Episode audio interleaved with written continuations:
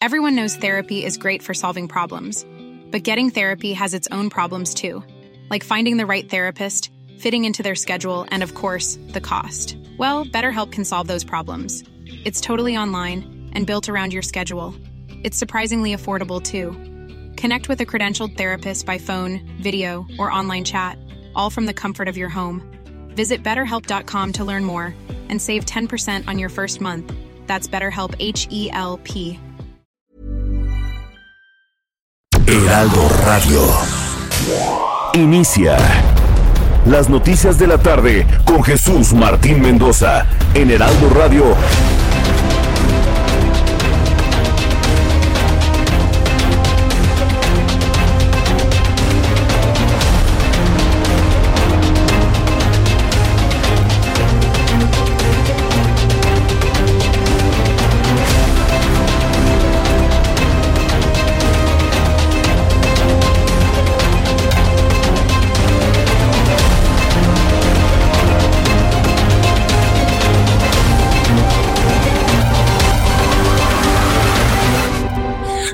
Las seis de la tarde en punto, hora del centro de la República Mexicana. Bienvenidos, me da mucho gusto saludar a través de los micrófonos del Heraldo Radio en toda la República Mexicana. Iniciamos con nuestro programa de noticias. Soy Jesús Martín Mendoza. Súbale el volumen a su radio que le tengo la información más importante. Y bueno, pues siguen cayendo personajes del pasado. Escuche usted la noticia que le tengo como principal de este día. La Fiscalía Capitalina cateó una casa del extitular del INVI del Instituto de Vivienda de la Ciudad de México, Raimundo Collins. ¿Quién se acuerda de Raimundo Collins? Muchos lo recordamos en el INVI. Bueno, pues Raimundo Collins Flores le catearon una casa en Tequesquitengo, Morelos, ahí donde está el lago, el mar de Morelos un lugar verdaderamente exclusivo de la República Mexicana. Bueno, pues le catearon una casita que tenía en Tequesquitengo, Morelos, donde le fueron asegurados 41 automóviles clásicos tres eh, acuamotos, una cuatrimoto, una motocicleta, una lancha, así como diversas obras de arte que presuntamente no fueron declaradas por el funcionario. Es decir, todo este patrimonio que le fue incautado a Raimundo Collins, pues no coincide con los ingresos que devengó cuando era servidor público en el gobierno de la Ciudad de México. Esto es lo que dice Uriel Carmona, Gandará, fiscal general del estado de Morelos. Ejecutaron una orden de carteo en un inmueble ubicado en el poblado de Tequesquitengo, perteneciente al municipio de Jojutla, donde se aseguraron 41 autos clásicos,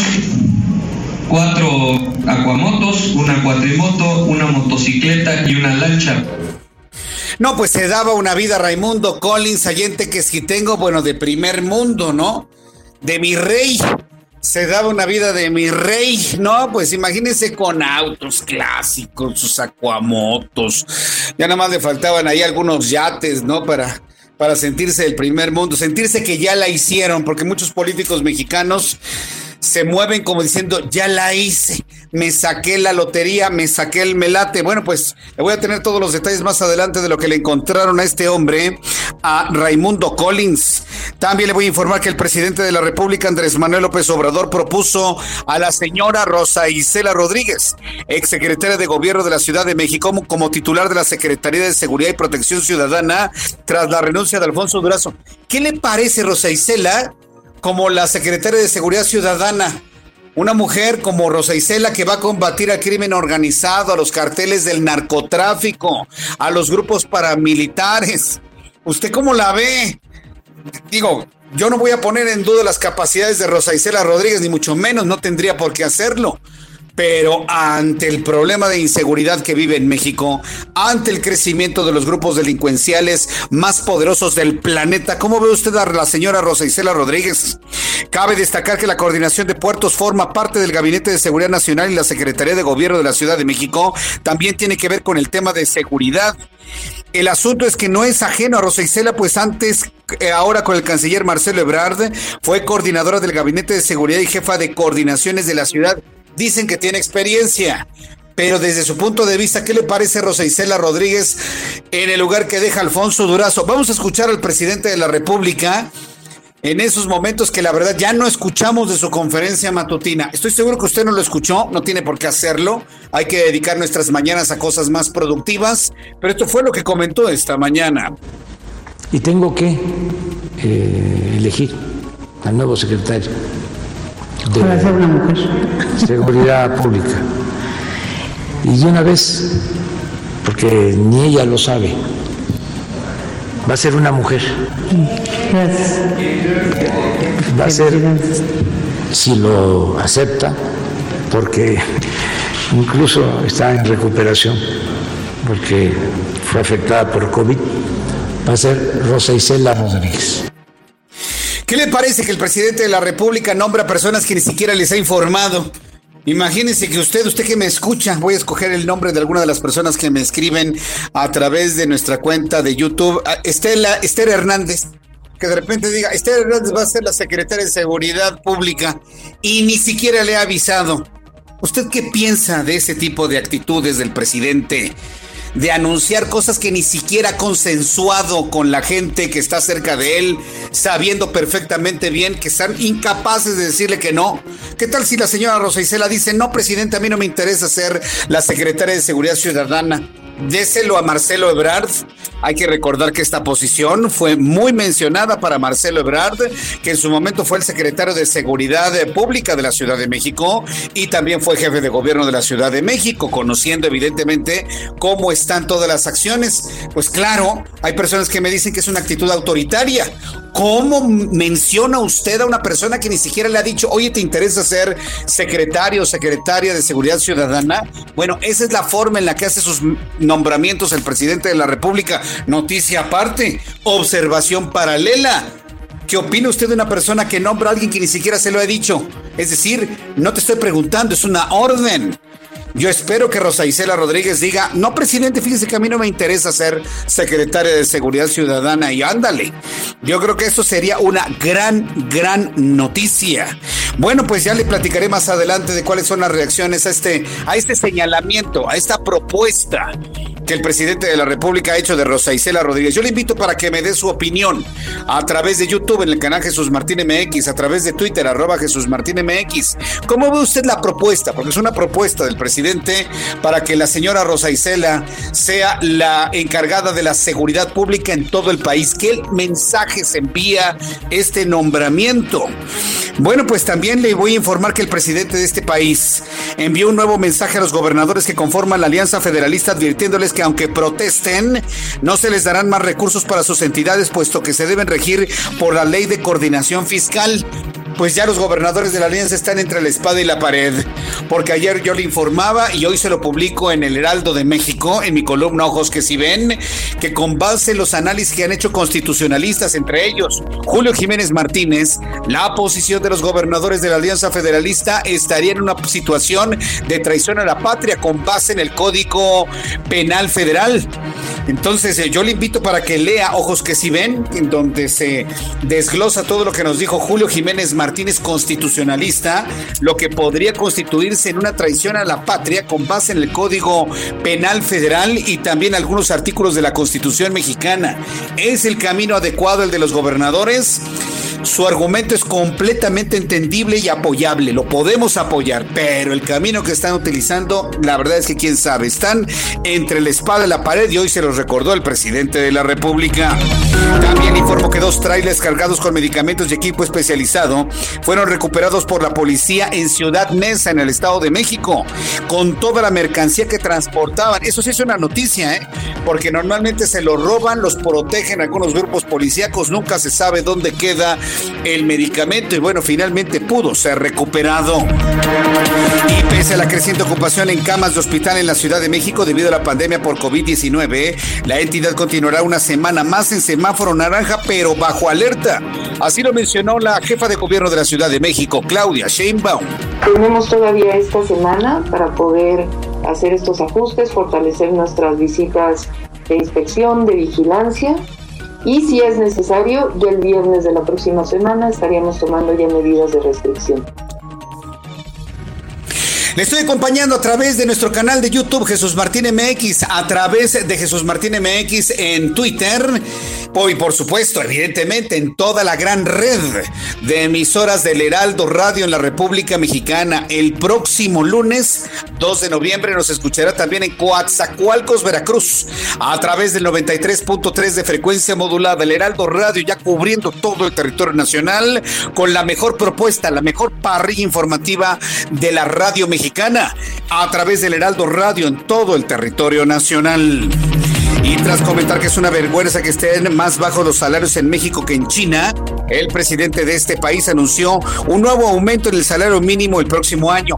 Mire, e, e, este tipo de cosas son las que no me caen del presidente de la República. Todos los años sube el salario mínimo. Todos los años sube el salario mínimo.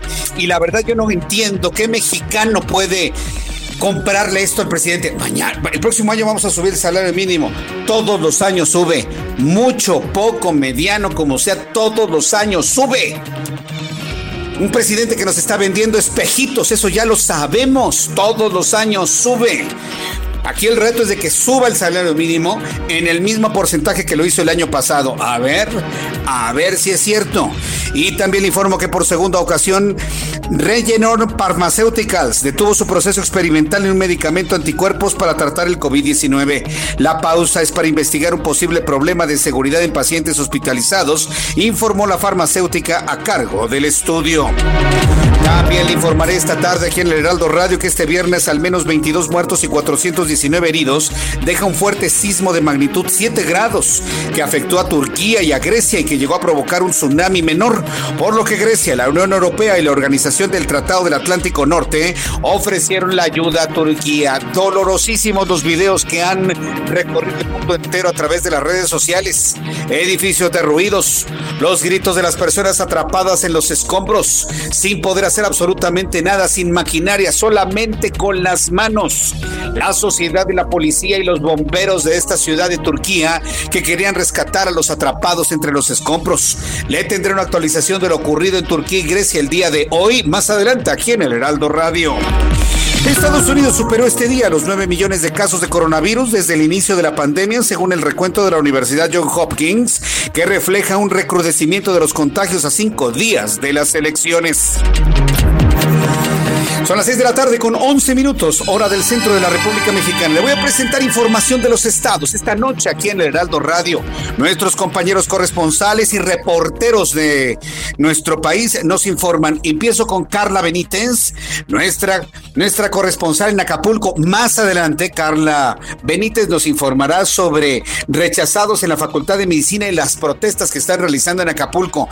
Pero en este momento con Carlos Navarro, reportero del Heraldo de México, nos informa que acusa a Sheinbaum a jóvenes de relajar las medidas contra el COVID-19. Adelante, Carlos, escuchamos. Muy buenas tardes.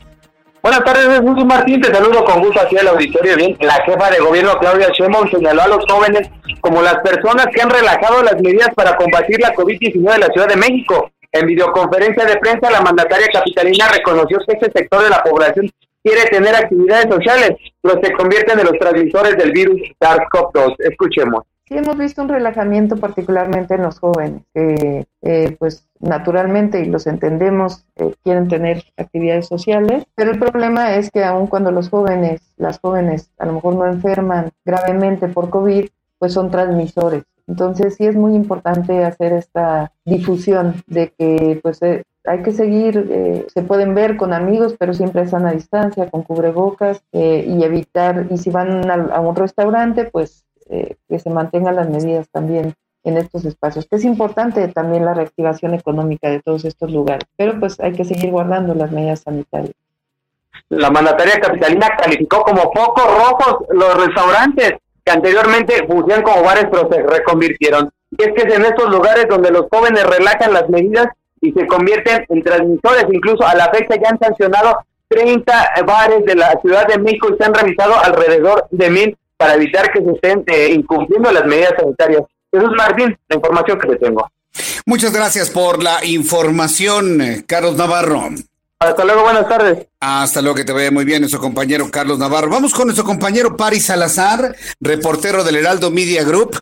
Rosa Isela Rodríguez es una propuesta para sustituir a Alfonso Durazo al frente de la Secretaría de Seguridad y Protección Ciudadana. Adelante, Paris. Buenas tardes, Jesús Martín, amigas, amigos del Heraldo. Y es que en Palacio Nacional el presidente Andrés Manuel López Obrador anunció que propondrá a Rosa Isela Rodríguez como la nueva titular de la Secretaría de Seguridad Ciudadana y para sustituir a Alfonso Durazo, quien buscará la candidatura de Morena para la gobernatura en Sonora. Y es que en la conferencia matutina el mandatario federal dijo que Rosa Isela Rodríguez se desempeña actualmente como coordinadora general de puertos y marina mercante de la Secretaría de Comunicaciones y Transportes y que se recupera de COVID-19 desde hace un mes.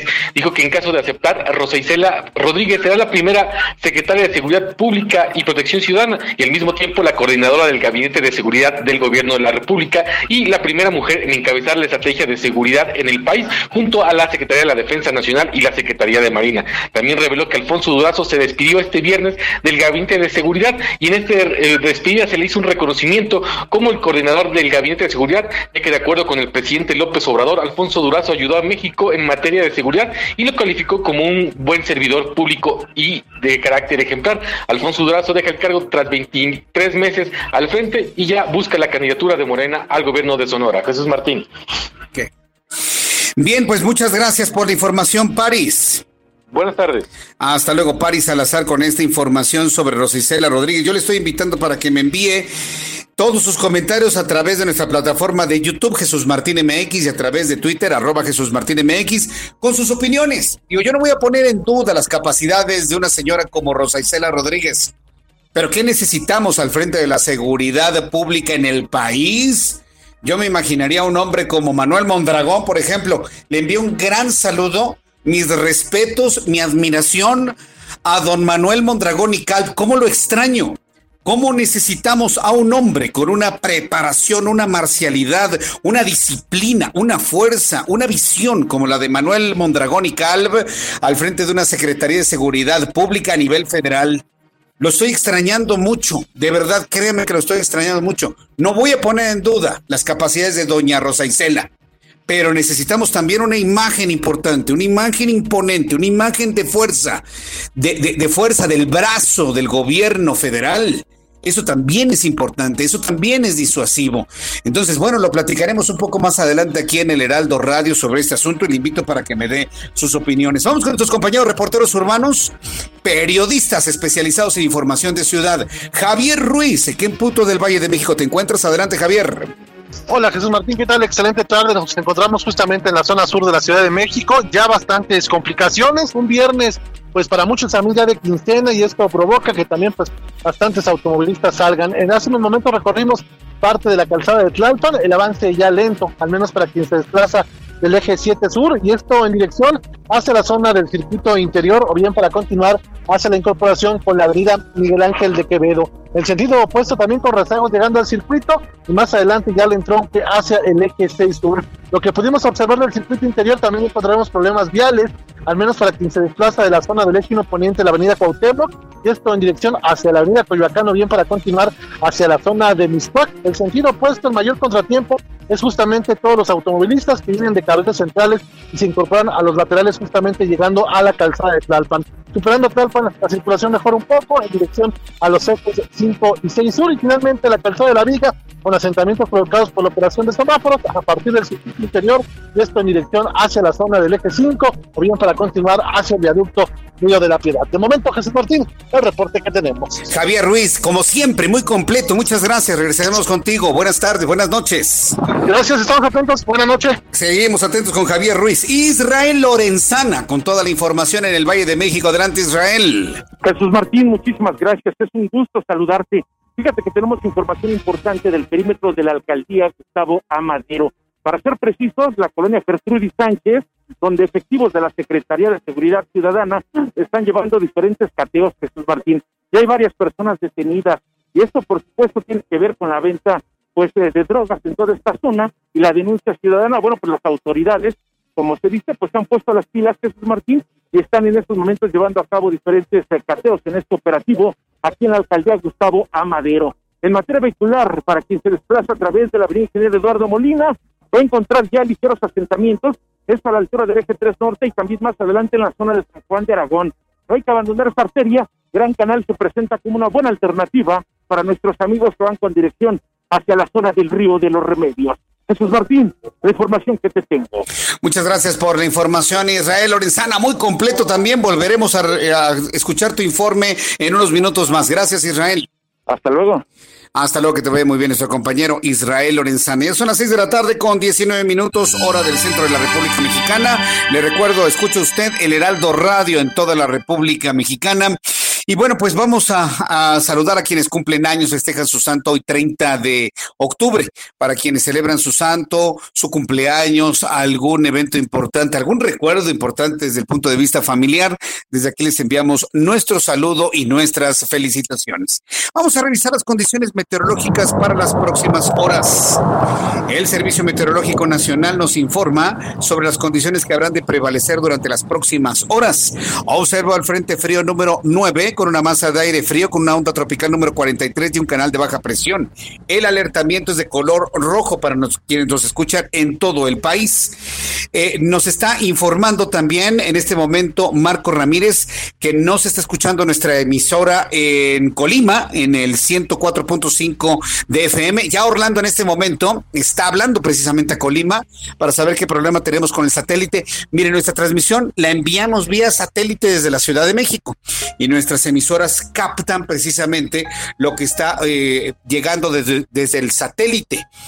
enviamos la señal para arriba y cada quien está tomando la señal en varias partes de la República Mexicana. Precisamente lo comento porque tenemos gran nubosidad precisamente en el occidente de la República Mexicana.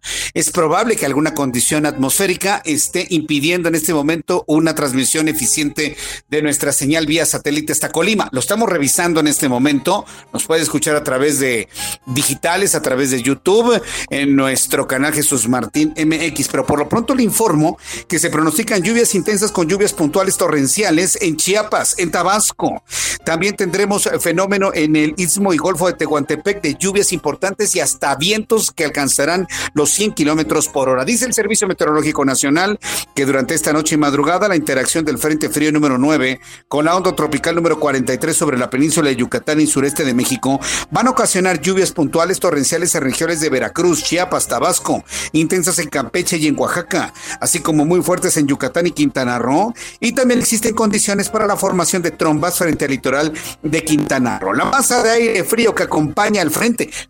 Frente frío, ¿eh? Y de hecho tenemos ya el fenómeno de primera tormenta invernal de este año 2020 bueno, pues tomando en cuenta esto, mantendrá un ambiente muy frío y con heladas matutinas de 5 grados Celsius bajo cero en la zona serrana de Chihuahua, Durango y Estado de México. Si tomamos en cuenta esto, bueno, pues ya estoy en condiciones de darle el pronóstico del tiempo para nuestros amigos que nos escuchan allá en Monterrey, amigos en Monterrey, ya de noche completamente. La temperatura en estos momentos 19 grados, la temperatura mínima oscilará entre los 13 y los 14 y la máxima para mañana en 32 grados. Amigos de Guadalajara, Jalisco, se esperan nublados y lluvias para el día de mañana en Guadalajara, una temperatura en estos momentos de 22 grados. La temperatura mínima oscilará entre 17 y 18 y la máxima en 29 grados. Aquí en la capital de la República, el termómetro está en 20.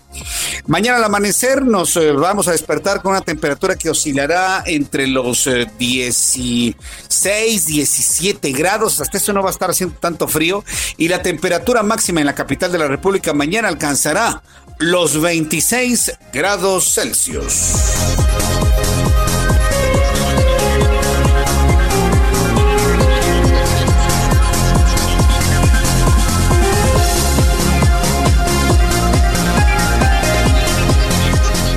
Ya son las 6 de la tarde con 22 minutos, las 6 de la tarde con 22, hora del centro de la República Mexicana. Escuche usted el Heraldo Radio. Su servidor Jesús Martín Mendoza. Me da mucho gusto saludarle en toda la República Mexicana. Es la primera vez que nos escucha. Yo quiero invitarle a que siempre en esta frecuencia donde usted nos escucha, siempre lo tenga en la memoria de su radio en el auto, en su casa, en donde usted nos esté escuchando, para que todas las tardes de 6 a 8, tiempo del centro de México, escuche todas las noticias importantes a través de esta frecuencia del Heraldo Radio, que hoy por hoy se ha constituido ya en la cadena de radio informativa en la cadena de radio informativa más importante de la República Mexicana, con 25 emisoras que se llaman Heraldo Radio y donde le presentamos toda la información, todo el entretenimiento, toda la cultura, todo el análisis, toda la política, la información de los estados, lo que usted quiere escuchar, como siempre le ha gustado en todo el país. Después de los anuncios, vamos a informarle sobre los detalles de lo más importante del día de hoy.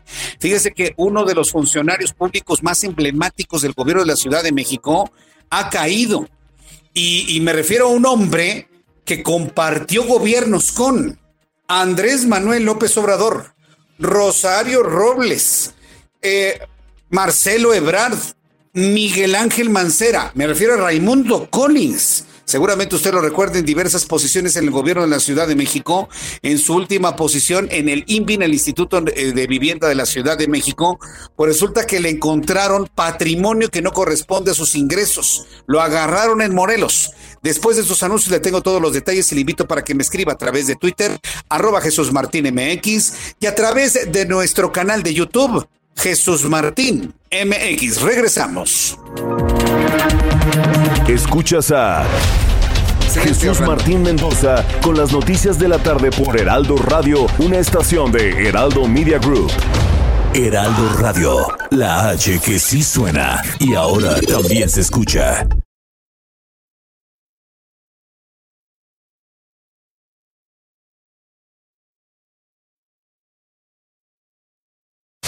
Radio. Escucha las noticias de la tarde con Jesús Martín Mendoza. Regresamos.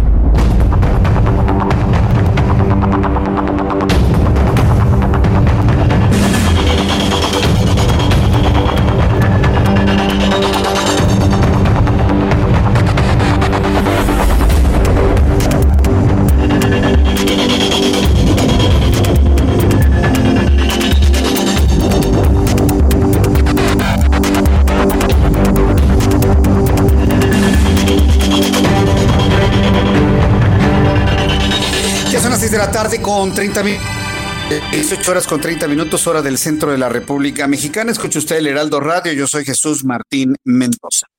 Bien, eh, estamos muy pendientes de darle a conocer toda la información sobre la propuesta, subrayo, propuesta que hace el presidente de la República de Rosa Isela Rodríguez como próxima secretaria de Seguridad Pública a nivel federal. Pero fíjese que el asunto, el, el asunto tiene que ver con haber hecho un anuncio sin haberle informado antes a ella. Sí. Y ese también es un asunto paralelo, el cual quiero que usted me comente a través de nuestra plataforma de YouTube, Jesús Martín MX, en las plataformas del Heraldo de México, por supuesto, a través de nuestra cuenta de Twitter, Heraldo de México, eh, arroba Heraldo de México, eh, a través de nuestra página de internet, www.heraldodemexico.com.mx, en fin, en todas nuestras plataformas, te invito para que me envíe algún comentario. Pero antes, lo que ha sido noticia en las últimas horas, ha sorprendido a todos. ¿Se acuerda usted de Raimundo Collins? Es un hombre que para la información de la capital de la República, atención amigos en otras partes del país, seguramente si usted me escucha en otras partes del país y vivió en la Ciudad de México, el nombre de Raimundo Collins le suena. Pues imagínese, estuvo en varias posiciones en el gobierno de la Ciudad de México desde tiempos de Andrés Manuel López Obrador, evidentemente pasando por Alejandro Encinas, por Rosario Robles, por Marcelo Ebrard, por Miguel Ángel Mancera. Es decir, es un hombre muy conocido desde el punto de vista mediático y hoy nos enteramos que la Fiscalía General de Justicia de la Ciudad de México, en coordinación con la Fiscalía del Estado de Morelos, realizó un cateo en una casa. Dice la nota en un inmueble, pero en realidad una rica casa en Tequesquitengo. Hicieron un cateo en un inmueble en Tequesquitengo, Morelos, donde está el lago. Si usted conoce Tequesquitengo, pues es un lugar muy exclusivo.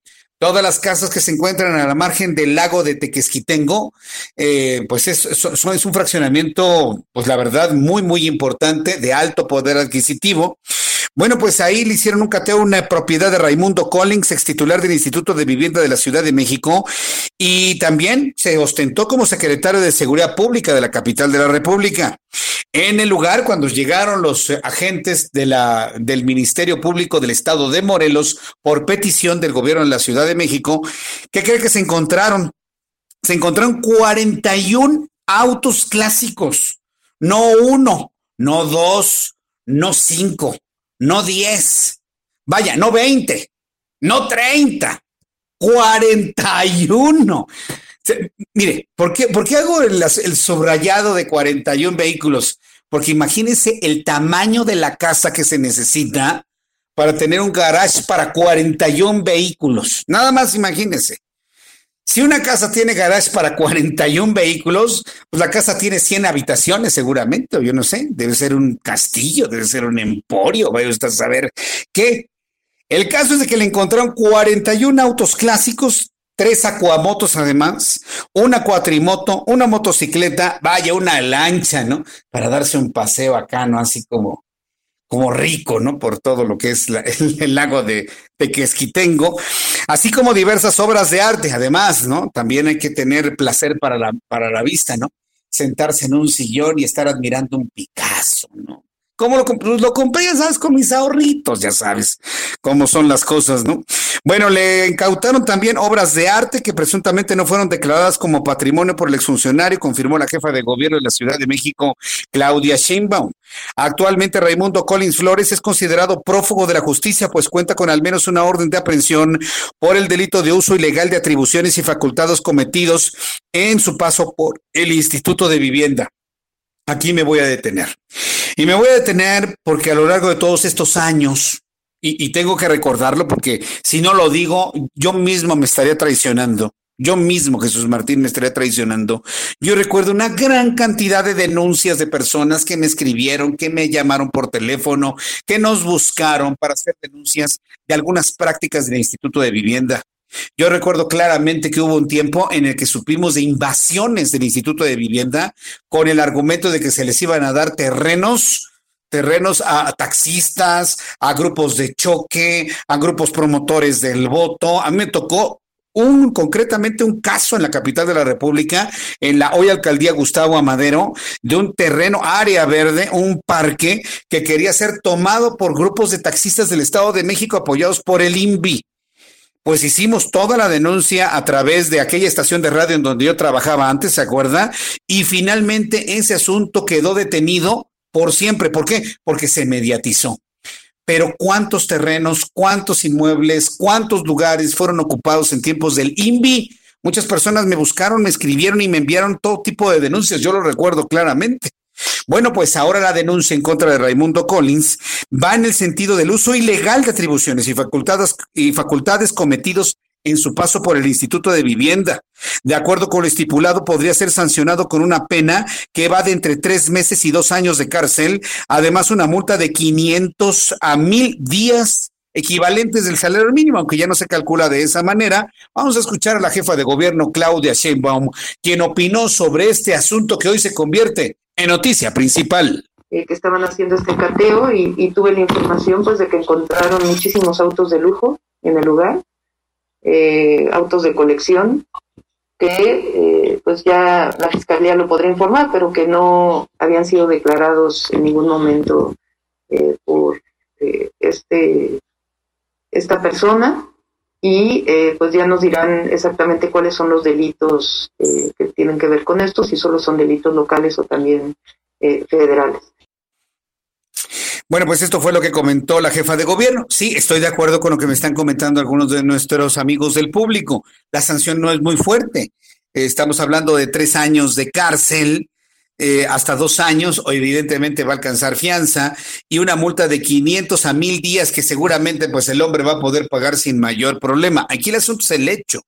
Es decir, se le está rascando y se le está buscando por donde se puede las anteriores administraciones. Y algunas de ellas están cayendo en la administración de Miguel Ángel Mancera, sin duda alguna. Pero este personaje, Raimundo Collins, tiene cola que le pisen por Miguel Ángel Mancera, con Marcelo Ebrard, seguramente con Rosario Robles, Alejandro Encinas y el propio Andrés Manuel López Obrador cuando fue jefe de gobierno en la Ciudad de México. Es decir, hay que hacer una revisión completa de los últimos 20 años de trabajo como funcionario público de un hombre como Raimundo Collins, que hoy, hoy, hoy se hizo ojo de hormiga, ¿eh? nadie lo ve, nadie sabe dónde está. Y bueno, pues lo están buscando precisamente hasta debajo de las piedras para que pueda declarar en su favor. Son las seis de la tarde con 37 minutos. Yo le invito para que me dé sus comentarios de esta noticia a través de Twitter, arroba Jesús Martín MX, y a través de nuestra plataforma de YouTube en el canal Jesús Martín Mendoza, a través de Jesús Martín MX, en YouTube Jesús Martín MX. Bueno, ya se acercan las elecciones del año que entra. Fíjense que yo en lo personal, y quiero comentar que en lo personal estoy preocupado por el proceso electoral del año que entra. Y estoy preocupado por el proceso electoral del año que entra por el asunto del COVID-19. La única referencia que tenemos en este momento de cuánto tiempo podría coexistir el coronavirus con nosotros es lo que está pasando en España. Acuérdense que España, el presidente del gobierno español, Pedro Sánchez, declaró una alerta sanitaria hasta el 9 de mayo. 9 de mayo. Imagínense, si España va a estar en un alertamiento hasta el 9 de mayo, es porque tienen información científica, información de inteligencia de que el coronavirus, al menos en esta parte del mundo, seguirá circulando de manera peligrosa hasta ese entonces. ¿Qué va a pasar entonces en países de Latinoamérica que van algunos meses retrasados con lo que ocurre en Europa?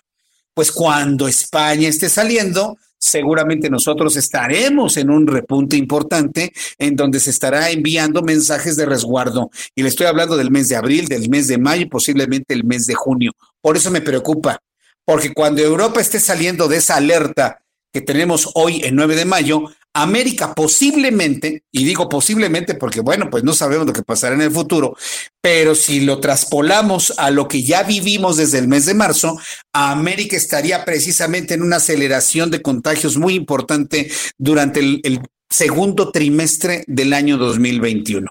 Me preocupa significativamente porque podríamos interpretar que se podrían posponer las elecciones del año que entra las elecciones federales para evitar contagios eh, de la gente que vaya a las urnas a votar y se espere una, dos, tres, cuatro horas para emitir su voto. Lo comento esto porque hoy el Instituto Nacional Electoral va a emitir un, bueno, emitió un criterio, bueno, anunció que va a emitir un criterio para obligar, no pedir, ¿eh? A obligar, obligar un criterio a los partidos políticos a que 8 de 15 candidaturas a gobernaturas que cambiarán el próximo año sean para mujeres. No estoy de acuerdo. Perdóneme, pero no estoy de acuerdo. ¿Por qué ocho? ¿Por qué no siete? ¿Por qué ocho? ¿Por qué no siete? Dejen de estar caravaneando con ese tipo de sombreros, ¿eh? Sí, dejen de estar haciendo el ridículo, señores del INE. Hemos insistido en que este país necesita a la gente más eficiente. Y si son mujeres, que sean mujeres. Y si son hombres, que sean hombres. Pero hoy no podemos estarnos distrayendo con que para cumplir con una cuota de género, oiga, pues ¿qué quieren? ¿Juanitas o Juanitos? Que a la mera hora no puedan desempeñar un cargo y, pero pues para cumplir con la ley se tengan que nombrar unos y luego renuncien y luego se pongan otros. No, no se vale, de verdad que no se vale. Tenemos que escoger a los hombres o a las mujeres más eficientes y no nos debería importar si la mayoría son mujeres o si la mayoría son hombres. Tenemos que evolucionar en ese punto. Entonces, ¿por qué ocho? a ver, que me expliquen por qué ocho, por qué no siete. Yo sé que son quince gubernaturas, pero siempre caravaneando y queriendo quedar bien el Instituto Nacional Electoral. Le voy a decir una cosa, no quedan bien, ¿eh? Pregúntele a las mujeres. Pregúntele a las mujeres para que vean lo que van a reaccionar muchas de ellas, la gran mayoría. Nosotros ya lo hemos mapeado, por supuesto, pero el INE está en esa posición de exigir, de obligar, no de buscar a las mejores mentes, no de buscar a los mejores talentos o a las mejores talentosas. Ah, no. Tiene que ser un asunto de género sin importar si saben la O por lo redondo. Y esa parte, de verdad lo digo, ninguno de mis colegas lo dicen, yo sí lo digo, de verdad no me parece y no nos debería de parecer. Estamos en un momento en el que necesitamos a la gente más capaz, sin importar si es hombre o mujer, o si es heterosexual o si es homosexual, no importa. Necesitamos a las mejores mentes de este país administrando, gobernando, dirigiendo, liderando, sin preocuparnos si es hombre o mujer, heterosexual o homosexual. No se vale, de verdad que no se vale. Pero en fin, eh, eh, mire, poner en obligatoriedad a ocho posiciones de quince para mujeres debería ofender a las mujeres, porque entonces les están abriendo espacio no por sus talentos, sino por su género. Y le puedo asegurar que si esto lo plantea hacia las mujeres, les ofende. Oye, no, no, no, espérame, yo voy a llegar a esa gubernatura por mi talento, por mi capacidad, no por mi género.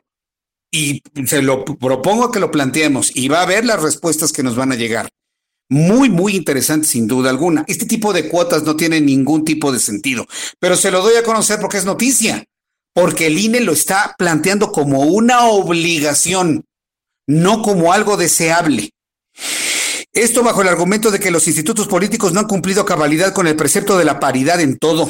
En el predictamen que se prevé aprobar el próximo 6 de noviembre se argumenta que debido a que los órganos políticos locales no cuentan con atribuciones para garantizar la postulación paritaria, el Instituto Nacional Electoral es el único facultado para obligar, para obligar a que se cumpla con el mandato constitucional del año 2019. Y si no hay talento, y si la mayoría son mujeres, ¿Qué van a entonces a quitar mujeres para poner a hombres nada más para cumplir una cuota de género? Y si es al revés, si más talentosos son los hombres, van a quitar a hombres talentosos para poner a mujeres para cumplir una cuota de género, no tiene sentido. Y mire, mi voz es una voz en medio del mar, en medio del desierto. Nadie le entra a este asunto por miedo, por cobardía, por cobardía a la crítica. Pero si uno lo revisa de esta manera, Vaya, tiene todo el sentido. Señores del INE, señores legisladores, señores de los gobiernos, necesitamos a los más capaces, a los mejores líderes, sin importar si son hombres o mujeres. Habrá momentos en que habrá más mujeres, habrá momentos en los que haya más hombres, pero necesitamos enfocarnos en el talento de la gente, en el talento de la gente. Bien, pues yo le invito para que me dé su opinión, me dé su opinión a través de Twitter, arroba Jesús Martín MX, habrá quien no esté de acuerdo conmigo, yo le invito a que me lo escriba, le invito para que me escriba a través de YouTube, en el canal Jesús Martín MX, seguramente habrá personas que no estén de acuerdo y bueno, pues yo lo puedo entender perfectamente bien, pero vamos a empezar este diálogo, ¿no? A través de estas plataformas. Mientras usted me escribe, me da mucho gusto saludar a Pablo Giró Ruiz. Él es vocero de la organización México Unido contra la Delincuencia, a quien yo le agradezco estos minutos de comunicación con el Heraldo Radio. Estimado Pablo Girón, bienvenido al Heraldo Radio. Muy buenas noches. Buenas noches, ¿cómo estás? Con mucho gusto de saludarlo. Pablo, gracias por estar con nosotros. Una primera impresión del anuncio que hace hoy el presidente de la República de proponer a Rosa Isela Rodríguez como la próxima secretaria de Seguridad Pública Federal. ¿Cuál es su, su opinión al respecto de esta propuesta? Pues eh, hay varias críticas que hacer al, nombramiento. Primero, pues que es un área crítica, ¿no? Todos sabemos que en estos momentos la seguridad es una de las cosas que más nos importa a los mexicanos, que no se ha logrado detener el avance en asesinatos ni en delitos, eh, que la política que ha implementado el gobierno hasta estos momentos no ha funcionado y que el secretario saliente, que no tenía mucha experiencia en el ramo, pues no lo pudo hacer. Y aún así escogen a una persona que tampoco tiene la experiencia necesaria para, pues, para llevar a cabo el puesto. Ahora, por el otro lado, eh, pues está todo el tema de la Secretaría de Seguridad Ciudadana y de la Guardia Nacional, es decir, la Guardia Nacional, que debería de ser dependiente de la Secretaría de Seguridad Ciudadana y una organización meramente civil, pues todos sabemos que en realidad es una organización, eh, pues operativamente al menos gobernada por la Sedena. Entonces, y también la Secretaría de la, de la Defensa Nacional también tiene ya el Instituto de Inteligencia y la Secretaría de Seguridad no tiene nada. Entonces, la pregunta real es eh, pues no sé a qué va, ¿no? O sea, no sé qué va a hacer ella. Pues aquí el, asunto es que deja como que un, un sabor extraño la propuesta, porque todos sabemos, todos sabemos, Pablo Oyeron, que la propuesta es en realidad una orden, en realidad no es una propuesta, y además hace el anuncio sin avisarle a la señora Rosa Isela Rodríguez, que también otro asunto que ha sido eh, profundamente criticado. Eh, desde su punto de vista, ¿qué es lo que le está preocupando al presidente de la República? Eh, ¿Colocar a una pues persona que verdaderamente dé una imagen de fuerza del Estado para el combate al crimen organizado? O, le está preocupando más lo que estábamos hablando en los instantes, la paridad de género? ¿Cómo lo ve usted? Pues no lo veo por la paridad de género, pero sí lo veo por el tema de el último puesto al que fue eh, Rosa Isela Rodríguez, es la administración de puertos. Y en ese periodo durante el que ella estuvo, ella hizo un diagnóstico y su diagnóstico fue que debería estar en manos de militares y les traspasó la función, debo decir, inconstitucionalmente, a los militares antes de que hubiera una ley siquiera que lo autorizara. Y aún con la ley, pues es ilegal lo que están haciendo, porque la Constitución en el artículo 21 dice que la Guardia Nacional debe de ser civil y en el 129 que el ejército no puede participar en época de paz en ninguna función que no sea estrictamente las que están adentro de sus cuarteles. Y esa ninguna función incluye todas, o sea, no puede participar de ninguna manera en la vida pública. Entonces, yo creo que más bien el presidente pues tiene una visión de que la seguridad debe estar en manos del ejército y quiso poner una persona pues que esté de acuerdo con él y que no les vaya a dar mucho lío, y que lo dejen seguir militarizando el país. Eso podría ser, es decir, una persona que sea de alguna manera pues acorde con la ideología del presidente de la República y lo deje hacer, hacer, subir, bajar, decidir y hacer. Pero en cuanto a la eficiencia en el combate al crimen organizado, que finalmente la ciudadanía es lo que estamos esperando, ¿cómo ve precisamente Pablo Girón como parte de México Unido contra la Delincuencia las posibilidades, independientemente de, de la buena carta que tenga Rosa Isela Rodríguez eh, al frente de una secretaría como esta. ¿Cómo lo ven ustedes? Pues mira, el, problema de la seguridad es un problema complejo que, que la gente quisiera resolver con unas frasecitas y con unas cosas rápidas, pero en realidad no es así, nunca ha sido así en ningún país del mundo. Es un problema que pasa no solo por la, por la Secretaría de Seguridad, sino por las fiscalías, los reclusorios, pasa por la prevención, pasa por muchos lugares, ¿no? La relación policía con la ciudadanía, el bienestar de los policías, la carrera policial. Eh, entonces, en realidad, para tú lograr un cambio, y hay ejemplos en México, muchos, ¿eh? curiosamente, en donde se ha logrado el cambio, eh, lo que se necesita hacer es, pues, educar mejor a los policías, pagarles más a los policías, darles, eh, supervisarlos más, que sea civil, no militar, que tengan un plan a largo plazo, que esto se pase por eh, también eh, cambios en la fiscalía para que se baje la tasa de impunidad. Entonces, si todo eso de por sí para los expertos es difícil y la gente que ha estudiado esto lleva muchos años y hay muchos puntos en donde todavía no se ponen de acuerdo, pues para alguien que no conoce el tema, que le van a exigir soluciones rápidas, pues es una tarea más que imposible, ¿no? Además, la Guardia Nacional eh, es una organización, como bien dice su nombre, nacional, y en realidad la seguridad pasa por eh, los municipios. Si no hay seguridad en los municipios, pues difícilmente va a haber seguridad, ¿no? Entonces, eh, la labor de la, del Ejecutivo sería más bien tratarse de coordinar, tratar de ayudar a que estas fuerzas se desarrollen, municipales y estatales, eh, velar que no se corrompan, hacer algo cuando se corrompen. Eh, nada más llegar con buenas intenciones al puesto, pues no va a suceder nada y no va a pasar nada. seguiremos igual en una en una caída libre de, inseguridad en el país. Bien, pues, eh, pues vamos a ver cómo se dan las cosas. Lo ha manejado el presidente de la República como una propuesta, pero podríamos entender que la propuesta ya es un, una indicación clara, ¿no? ¿Cómo, lo ven ustedes en México Unido contra la Delincuencia? Pues yo lo que oí hoy, pues no fue una propuesta, más bien fue una orden que le dio a ella, que dijo que ella ni sabía, pero pues que ella iba a ser ya la, secretaria. Y pues, como nos ha dicho el presidente, él prefiere gente leal más que competente y asumiendo que esta persona es leal, pues será la secretaria.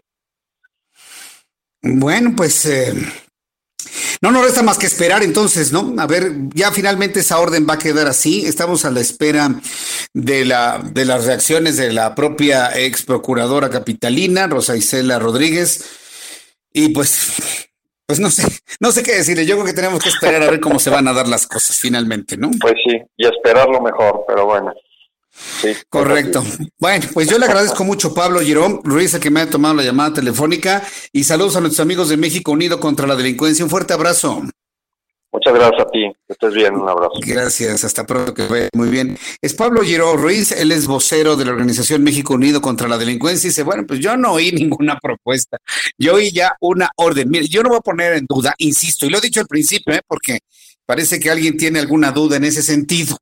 Yo no he puesto en duda las capacidades y las, los oficios y la buena intención y las capacidades de una persona como doña Rosa Rodríguez, definitivamente pero de ahí a que tenga la imagen de fuerza del Estado federal, para inclusive desde esa imagen ser un elemento disuasivo, yo en la persona tengo mis dudas. Pero como le digo a, Pablo Giró Ruiz, ¿sí? No nos resta más que esperar a ver cómo se van dando las cosas. Ahora, le voy a comentar algo. He estado yo en comunicación con Rosa Isela Rodríguez este servidor que, le está hablando, yo he estado en comunicación con Rosicela Rodríguez a través de mensajes. Se va recuperando, está en este momento recuperándose de COVID-19.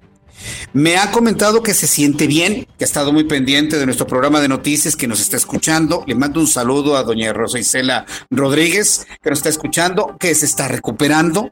Me dice que en este momento no va a tomar entrevistas. En la mañanera del martes ¿sí? Va a haber información sobre esto y bueno, pues también ella está pendiente de lo que le digan sus médicos. Esto, esto también es importante señalarlo. Entonces, bueno, pues yo le agradezco, le agradezco mucho a, Rosa Isela Rodríguez que me haya transmitido toda esta información. Está muy agradecida precisamente con nosotros en ese sentido. Y regreso con esto, resumen de noticias después de los anuncios. Y le invito para que se quede en el Heraldo Radio. Escuchas a... Jesús Martín Mendoza con las noticias de la tarde por Heraldo Radio, una estación de Heraldo Media Group. Heraldo Radio, la HCL se comparte, se ve y ahora también se escucha. Heraldo Radio. Escucha las noticias de la tarde con Jesús Martín Mendoza. Regresamos.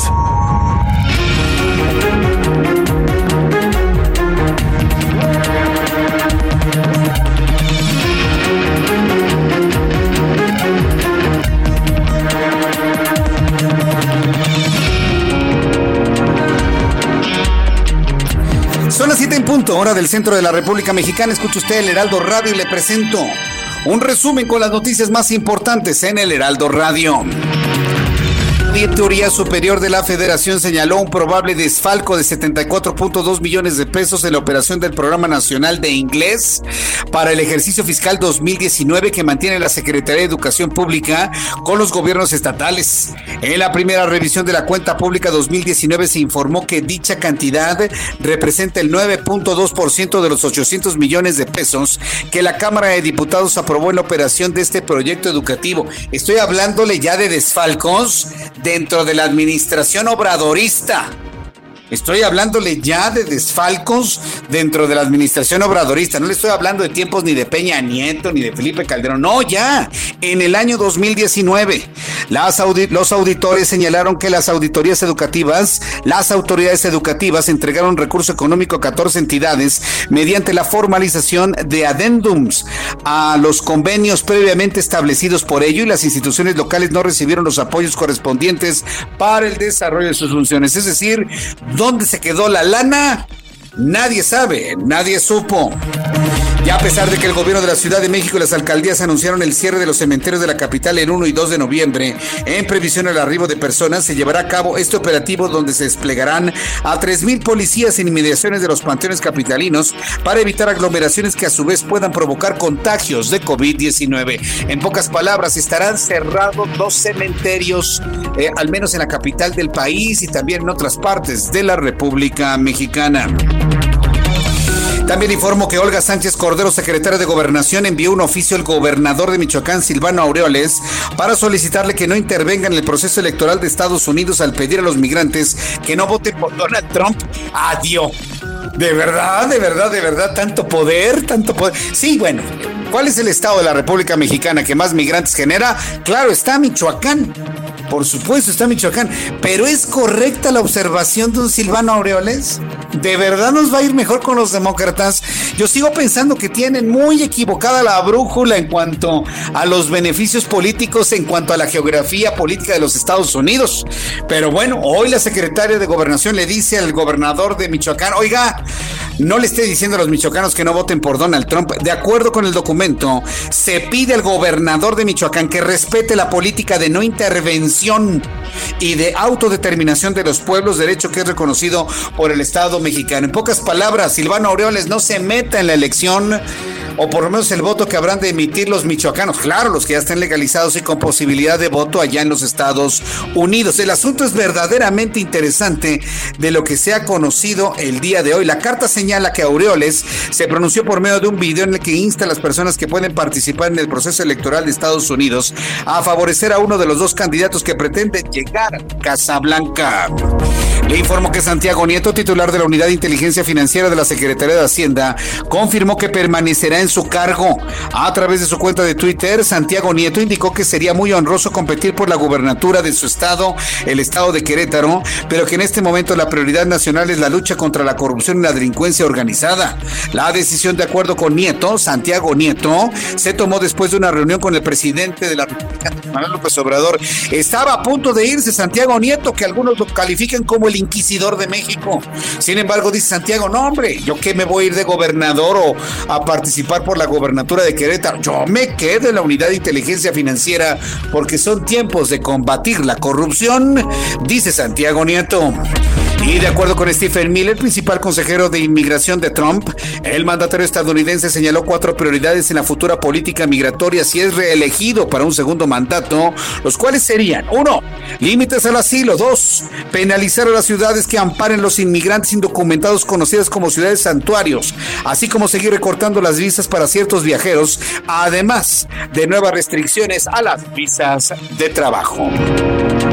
Son las noticias en resumen. Le invito para que siga con nosotros. Le saluda Jesús Martín Mendoza.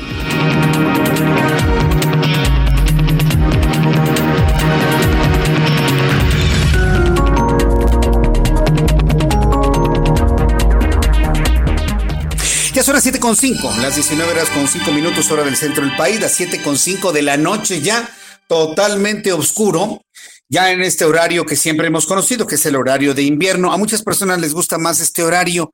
A mí en lo personal me gusta más el otro, porque a esta hora, pues como que hay un poquito más de luz a esta hora de la tarde. Bien, yo le invito para que me envíe sus comentarios a través de nuestra cuenta de YouTube, Jesús Martín MX, a través de mi cuenta de Twitter, arroba Jesús Martín MX, y vamos a revisar algo de información que sucede en los estados de la República. Saludo con mucho gusto a Charbel Lucio, que es nuestra corresponsal en el estado de Michoacán. Y es que resulta que las elecciones en los Estados Unidos se ha considerado o lo ha considerado el propio gobernador como una oportunidad para terminar con el racismo, odio y persecución contra inmigrantes, eh, según Silvano Aureoles. Adelante, Charbel, te escuchamos. Muy buenas noches. ¿Qué tal, Jesús? Buenas noches. Así es, en un mensaje a los paisanos que viven en Estados Unidos, Silvano Aureoles indicó que en ese país conviven cuatro millones y medio de michoacanos, por lo que es muy importante, dijo, la participación de los migrantes, eh, para que ya que su voto pues es determinante en muchos estados de la Unión Americana, sobre todo en donde la contienda es muy cerrada. El mandatario estatal pidió a los michoacanos en Estados Unidos que con conciencia acudan a votar. Quienes cuenten con este derecho, pues es una oportunidad para acabar con los malos tratos que el gobierno estadounidense ejerce sobre la, sobre la población migrante. Eh, dijo que con plena conciencia de lo que está en juego se preparen para elegir al próximo presidente de los Estados Unidos, así como a los congresistas y gobernadores que mejor les representen. Eh, y dijo que pues esta es una oportunidad para terminar con una larga noche de racismo, de odio, persecución, ofensas y maltratos inhumanos a la comunidad migrante, principalmente a la mexicana y por ende pues a la michoacana, que es pues una de las poblaciones migrantes más fuertes allá en los Estados Unidos. Bien, pues eh, gracias por la información, Charbel. Eh, no, no ha reaccionado el gobernador Silvano Aureoles a este, pues hay que decirlo, regaño que le envió la secretaria de Gobernación de no intervenir en el proceso electoral de los Estados Unidos. Hasta ahora no hay reacción. Vamos a esperar a ver qué en las próximas horas, a ver qué pronunciamiento hace el gobernador. Seguramente habrá una contestación, pero hay que esperar. Hay que esperar, tienes toda la razón. Muchas gracias por la información, Charbel. Seguimos pendientes. Seguimos pendientes con nuestra compañera Charbel Lucio, quien nos ha informado sobre esto. Mire, yo no entiendo, y, yo creo que también usted tampoco entiende, ¿eh? ¿de dónde saca, de dónde sacan algunos eh, líderes políticos, instancias, organizaciones, que si gana Joe Biden, se acaba el odio, el racismo y la persecución en contra de los migrantes. ¿De dónde sacan eso? Basta revisar lo que fue los ocho años de Barack Obama. ¿Sabe cuántos migrantes mexicanos expulsaba Barack Obama, demócrata, todos los días durante su administración a razón de mil migrantes? A razón de mil mexicanos los expulsaban todos los días durante el tiempo de Barack Obama. De verdad que yo no entiendo por qué en este país creen que Joe Biden es como si fuera integrante de Morena. No se equivoquen, señores. A ver, señores políticos, gobernadores, no se equivoquen. En Estados Unidos solamente hay de dos sopas, derecha y ultraderecha. Ah, en Estados Unidos no existe ni el centro ni la izquierda. Y Joe Biden, aun cuando Kamala Harris está diciendo de que van a ir a un proyecto de, de, respeto a los migrantes, eso no es cierto. Por el amor de Dios, que nadie recuerda los que viajaron a los Estados Unidos en tiempos de Obama, cómo tratan a los viajeros por favor. Que ya no lo recuerdan, ya se les olvidó, ya se les borró cómo era el Estados Unidos de los demócratas, de tener que traer el pasaporte y la visa cuando usted salía a comprar algo a una tienda, al, al o al Andersons. Lo ven a usted migrante, lo ven a usted mexicano, a ver su visa, a ver su pasaporte. Pero parece que ya se les olvidó. Los que hemos viajado a los Estados Unidos en tiempos de los demócratas sabemos perfectamente bien que no había ningún respeto al migrante. Eso no es cierto. ¿De dónde sacan que si Donald Trump pierde las elecciones, ya con Joe Biden va a haber mucho respeto a los migrantes? Eso no es verdad. Y la gente que quiera cruzar a los Estados Unidos de manera ilegal lo van a regresar y le van a violar sus derechos humanos y los van a meter en las mismas jaulas que Barack Obama en su administración construyó. Entonces, si no decimos eso en los medios de comunicación, nos vamos a generar una idea totalmente equivocada. En Estados Unidos no quieren a los mexicanos, sean demócratas o republicanos. ¿Cuál es el problema de aceptar esa realidad? No los quería Obama, no los quería Bush, no los quiere Donald Trump. ¿Qué nos garantiza que nos va a querer Joe Biden? ¿De dónde sacaron eso? ¿Se acuerda cuando eh, Hillary Clinton era la candidata demócrata, hasta mariachi le cantaban. Nadie le creía eso, por favor. Entonces sí debo decirlo, porque la verdad es que parece que se nos olvida, pero en Estados Unidos hay de dos sopas. Hay derecha y extrema derecha. No hay centros y no hay izquierda, señores.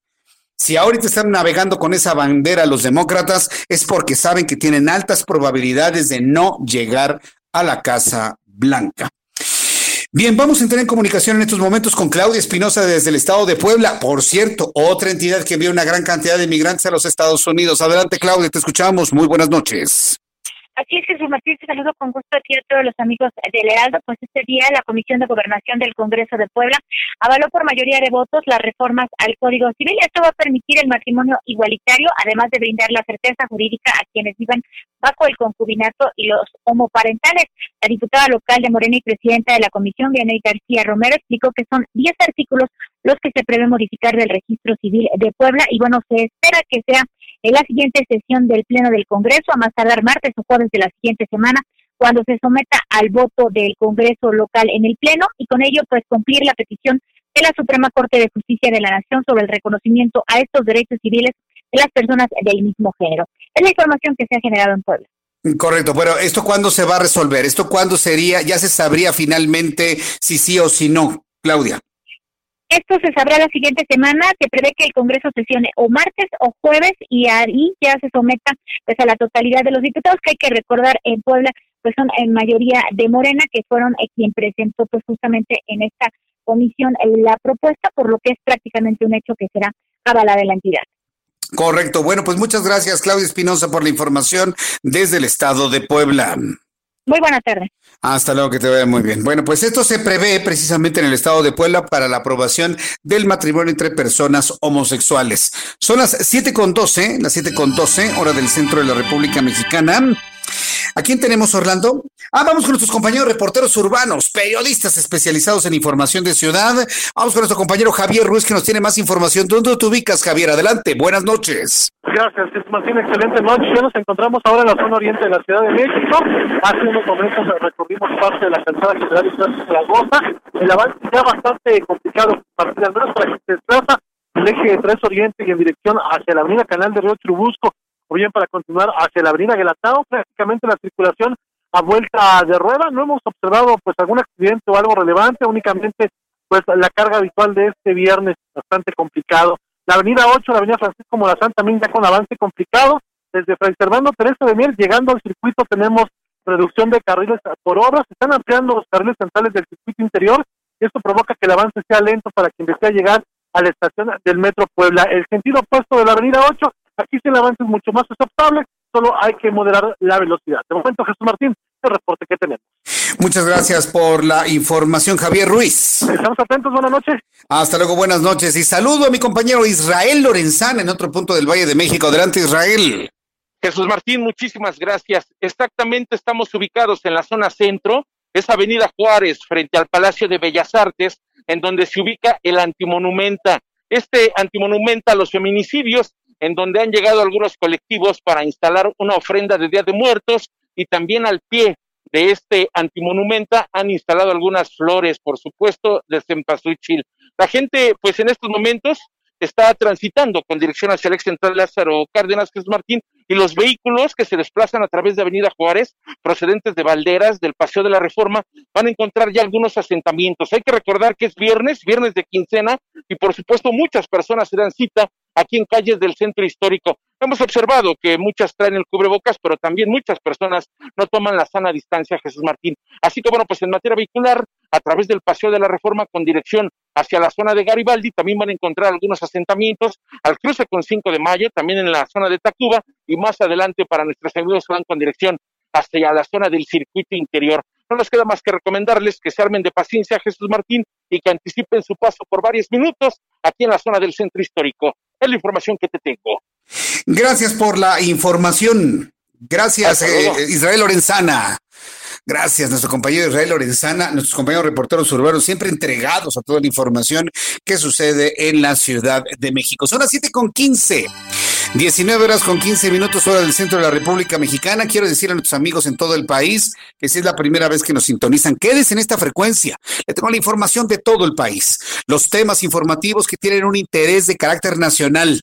Y bueno, pues yo le invito a que todos los días de 6 de la tarde, 8 de la noche, hora del centro de la República Mexicana, escuche el Heraldo Radio, que por cierto, cubrimos prácticamente ya todo el territorio nacional, convirtiéndonos en la cadena de radio informativa más poderosa de todo el territorio nacional y se lo digo con un enorme orgullo porque usted sabe de dónde venimos, ¿no? Usted sabe precisamente el antecedente de estos programas informativos y que hoy en el Heraldo de México, el Heraldo Media Group, somos los herederos de la mejor radio informativa de todo este país desde el punto de vista histórico. Este programa es, es, es heredero, es nieto, vamos a llamarlo así, de aquellos grandes programas de noticias que seguramente usted recuerda con análisis, con comentarios y con asuntos de carácter trascendente verdaderamente. Entonces, el próximo lunes vamos a iniciar nuestra transmisión ya en Coatzacoalcos, Veracruz, a través del 93.3 de frecuencia modulada. Y el próximo lunes voy a hacer una revisión completa de nuestra gran cadena de radio en todo el país, que tiene el nombre de Heraldo Radio. Así que donde usted vaya, donde usted se encuentre, donde viaje, pregunte cuál es la frecuencia de Heraldo Radio y automáticamente todo el mundo habrá de decirle. Yo le voy a recordar estas frecuencias el próximo lunes. Me da mucho gusto saludar en el estudio ya Carlos Allende, quien nos explica las cosas siempre con palitos y bolitas. Mi querido Carlos, qué gusto saludarte. Muy buenas noches. Señor Jesús Martín, un absoluto placer estar aquí en... Lo mismo digo, placer tenerte aquí, mi querido Carlos. Igualmente, pues qué bueno, qué bueno que tenemos aquí. Y hay alguien que, pues al menos hoy en la mañana sí sintió, me imagino, eh, un poco de placer con eh, la noticia del dato oportuno del INEGI que pues digo, yo creo que ya dieron cuenta de eso, ¿no? Que subimos, ¿no? Una especie de rebote al 12%, eh, pero eh, no me gusta venir aquí a dar malas noticias, Pero pues sí es importante luego, luego sí es importante tener este pues contexto, ¿no? Saber de qué de, qué estamos hablando. A, ver, ¿de qué estamos eh, hablando? De este asunto sí eh, sí hubo un rebote y es, y es este importante ponerlo en contexto. Sí es un buen dato, ¿no? O sea, no estoy aquí demeritando ni mucho menos. Es un buen dato que, que hayamos rebotado el 12%, pero hay que acordarnos que el trimestre pasado venimos de una caída de 17.1%. O sea, ni, ni haciendo la suma, digo que no se debería de hacer, ¿no? Pero haciendo el, la suma, ¿no? De estos dos eh, datos, igual nos da un dato negativo, ¿no? Sería menos 5. Pero bueno, eso, eso este, un, economista de formación me estaría matando por decir eso. Pero a ver, ¿por qué digo que no deberíamos este, esperanzarnos ni nada de esto? Por, por varias razones. La primera es que en los nueve meses que llevamos del 2020, según datos del INEGI que publicaron hoy en la mañana, también junto con este, este, esta faramaya, ¿no? Este gran festejo que hicieron hoy en Palacio Nacional. Eh, hay, que, hay que tener en cuenta que en los nueve meses que llevamos de este año, le hace de enero a septiembre, llevamos una caída de la economía de 9.6%. Eh, o sea, todavía le rasca, ¿no? Todavía le cuelga para que lleguemos a los niveles que teníamos antes de la pandemia. De hecho, hoy estamos en niveles, en el mismo nivel económico que en 2014. O sea, el COVID y este gobierno nos echaron para atrás seis años. Entonces, pues hay que ver, pues, para cuándo, para cuándo podemos este, regresar. Según estimaciones del mismo este, secretario de Hacienda, lo escuchaba hoy en la tarde, por ahí del 22, 23 vamos a estar regresando este, a los niveles si es que no desarrollamos, se desarrolla una vacuna para ese entonces.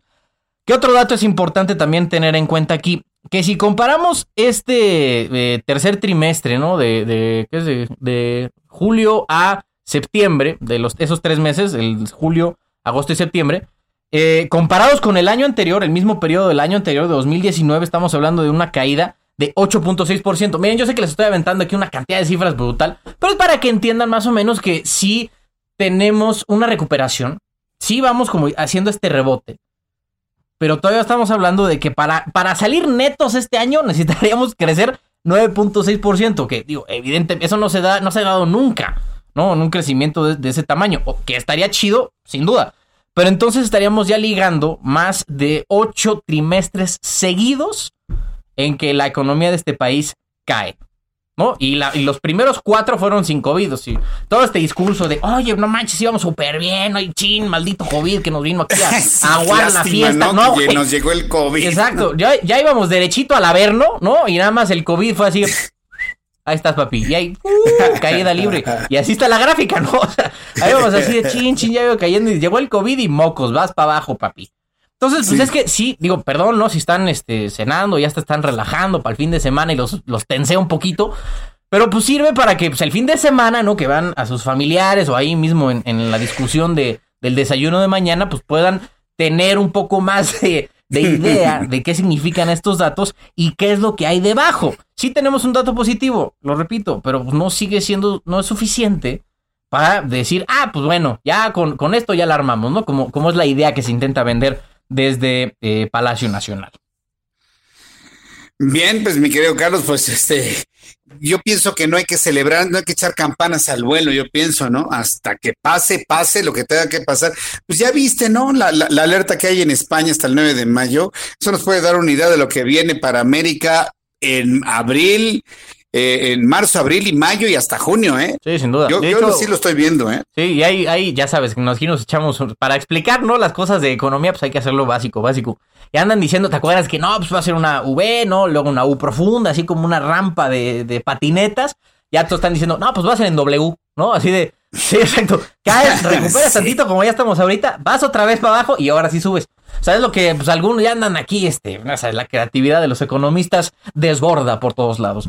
Entonces, este, pues así está el asunto, este, mis niños. Y luego también, ¿viste que, celebraron lo, de la utilidad de Pemex? O sea, que Pemex ganó como dinero por primera vez en. Sí, pero es que desde el fondo todo es todo es crecer, hermano. Digo, o sea, si estás en el pero fondo, así, ¿eh? tocas el agujero. todo lo que venga después es crecer. Sí, bueno, por favor. Y hay muchos, y hay muchos que celebraron, ¿no? 1.411 millones de pesos en ganancia de Pemex. Pero ahí, digo, hay dos cosas aquí que yo quisiera decir ya para redondear y dejarlos ir este, de buenas, ¿no? Sin hacer corajes ni bilis al fin de semana. Uno, la deuda pública de Pemex subió 25%. O sea, un cuarto más, así nada más de pum. Todo por, digo, el 70% de la deuda de Pemex está en dólares. Entonces, si sube el tipo de cambio, pues ya fregamos. Y la segunda es que eh, esa utilidad de 1400 fue justamente apoyada por eh, cuatro cosas. Dos de ellas fueron, una, dejaron de gastar tanto en importaciones, ¿no? Pues porque no había gente que comprar aquí gasolina ni Pues nada de lo que importan. Esa es una. Y la segunda es una cosa que se llama cross currency swaps, que son como protecciones de- del tipo de cambio, justamente que, pues, que compra eh, Pemex, que está muy expuesta a este asunto que acabo de decir, ¿no? De, del tipo de cambio que no lo pueden controlar. Entonces contratan estos, con- estos contratos, valga la rebusnancia, y con eso lograron paliar la, eh, la que hubiera sido una pérdida más en lo que no alcanza a hacer negocio ni de lejos, que es Pemex. Bien, pues mi querido Carlos, vamos a ver, a ver si no la celebración se corta antes. Digo, no es un mal deseo, pero yo pienso que cualquier tipo de celebración en sentido se está haciendo antes de tiempo. Oye, te, te vemos y te escuchamos el próximo lunes, ¿no? Los lunes, ¿dónde te vemos? course, ¿En qué canal de televisión? Ah, pues ay, híjole. No, ¿sabes qué? Ya, ya para todos los lunes, bueno, lunes, martes, miércoles, jueves y viernes estamos a las 3 de la tarde en Heraldo Televisión. Eh, 10, 10 de televisión abierta, ¿no? Aquí en la Ciudad de México y en como todos los sistemas de, de televisión. En Sky estamos a nivel nacional, 161. Y a mí me pueden encontrar en redes sociales como arroba Sir Allende. Muy bien, Miguel Carlos. Quiero decirle al público que nos está escuchando en toda la República Mexicana que el programa de Carlos Allende a las 3 de la tarde en el Heraldo Televisión, canal 10.1 en el Valle de México, lo puede ver en nuestras plataformas digitales del Heraldo de México. Se está convirtiendo ya en un clásico, ¿eh? A la hora de la comida. Así que no se lo vaya a perder. Hay que tener nuestro televisor sintonizado desde las 2 de la tarde y hasta las 4, ¿no, Carlos? Sí, ahí Primero lo dejan, noticias ¿no? conmigo y ahí, luego lo, ahí lo contigo. dejan, o sea, se echan Hasta ahí las unas... tres y media, ¿no? Exacto. Ya conmigo pueden echar unas risitas, ¿no? Ya para el postre y para el café, ya dicen, ah, voy a echar, voy a echar unas risillas con este petardín. Y, nos y pasa que nos explicas algo con palitos y bolitas. Siempre, Me quedo hay algo Carlos. que entender. Descansa este fin de semana. Te mando un fuerte abrazo y nos vemos el lunes, Dios mediante. ¿eh? Sí, señor. Nos vemos. Carlos Allende, joven periodista de lo mejor que tenemos en el Heraldo Media Group, explicándole siempre las cosas con palitos y bolitas. No se lo pierda, ¿eh? Aquí en el Heraldo Radio los viernes con este servidor Jesús Martín Mendoza y a las 3 de la tarde, 3 a 3 y media en el Heraldo Televisión, canal 10.1. Voy a ir a los anuncios, regreso con los números de COVID, más noticias internacionales, mucho más aquí en el Heraldo Radio. Regresamos. Escuchas a Jesús Martín Mendoza con las noticias de la tarde por Heraldo Radio, una estación de Heraldo Media Group. Heraldo Radio.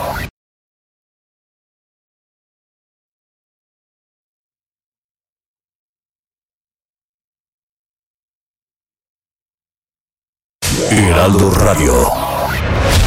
Escucha las noticias de la tarde con Jesús Martín Mendoza. Regresamos.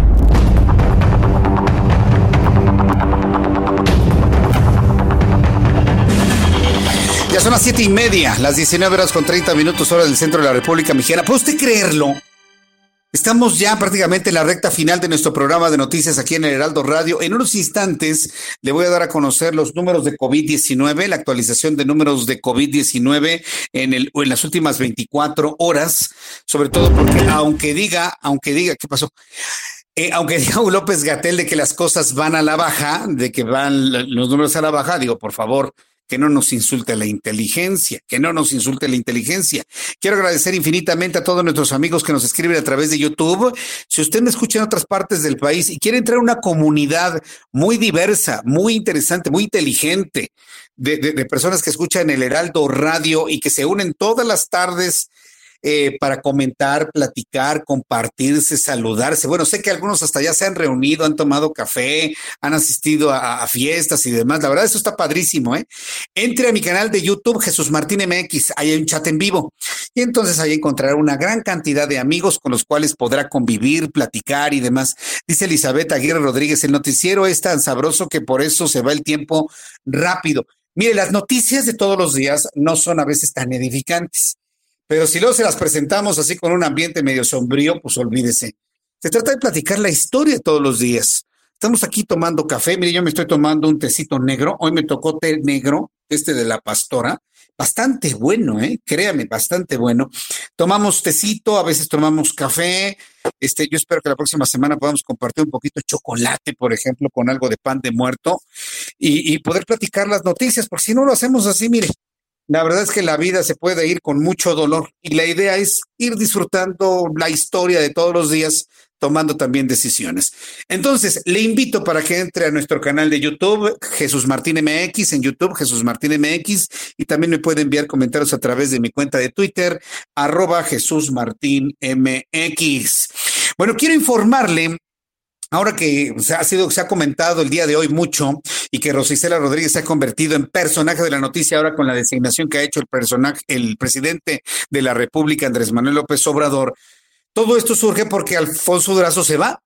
Alfonso Durazo Montaño, próximo candidato a la gubernatura del estado de Sonora, presentó esta mañana su carta de renuncia como titular de la Secretaría de Seguridad y Protección Ciudadana, en la cual aseguró que sobre todo faltó avanzar en la herencia negra de los homicidios dolosos el funcionario entregó la carta al presidente López Obrador y declaró que si bien está renunciando a su cargo como secretario de Seguridad, no renuncia al proyecto político de la Cuarta Transformación, por lo que contribuirá en este desde una nueva trinchera. Como, bueno, él ya se asume como gobernador de Sonora, pues espéreme, ¿sabe también quién va a competir por la gubernatura de Sonora? Ana Gabriela Guevara. Ana Guevara. Entonces, yo, yo le diría a don Alfonso que, que mejor haga una campaña que pueda enganchar a la gente en Sonora. Porque antes que conocer a Alfonso Durazo, yo le puedo asegurar que los sonorenses conocen más a Ana Gabriela Guevara, para bien o para mal, más para bien que para mal. Conocen más a Ana Gabriela Guevara, tiene más posicionamiento mediático una Ana Gabriela Guevara que el propio Alfonso Durazo. Pero bueno, pues ahí él va avanzando, ha dado varias entrevistas, eh, ha, ha, comentado lo que podría ser como gobernador en la entidad. O sea, interesante sin duda alguna. Pero también cuando uno va en una carrera, cuando uno va en una carrera, se pone uno en el, en la pista, en el carril para una carrera, también hay que espejear un poquito, ¿eh? Y si espejea a la derecha o si espejea a la izquierda, hay una Gabriela Ana Gabriela Guevara y esa sí corre. Ella corre, pero corre en serio, ¿eh?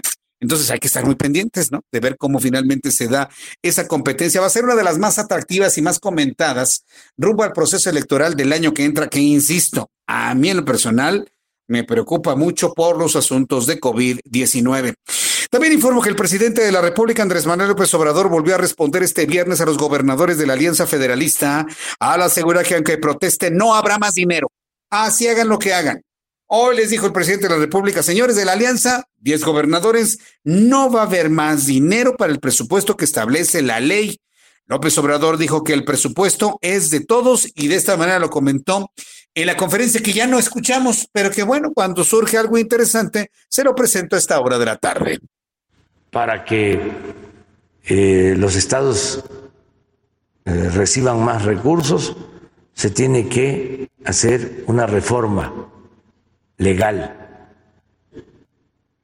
Entregamos a los estados lo que por ley les corresponde. Y ellos tienen que rendir cuentas. Para eso están los congresos locales, para eso está el Poder Judicial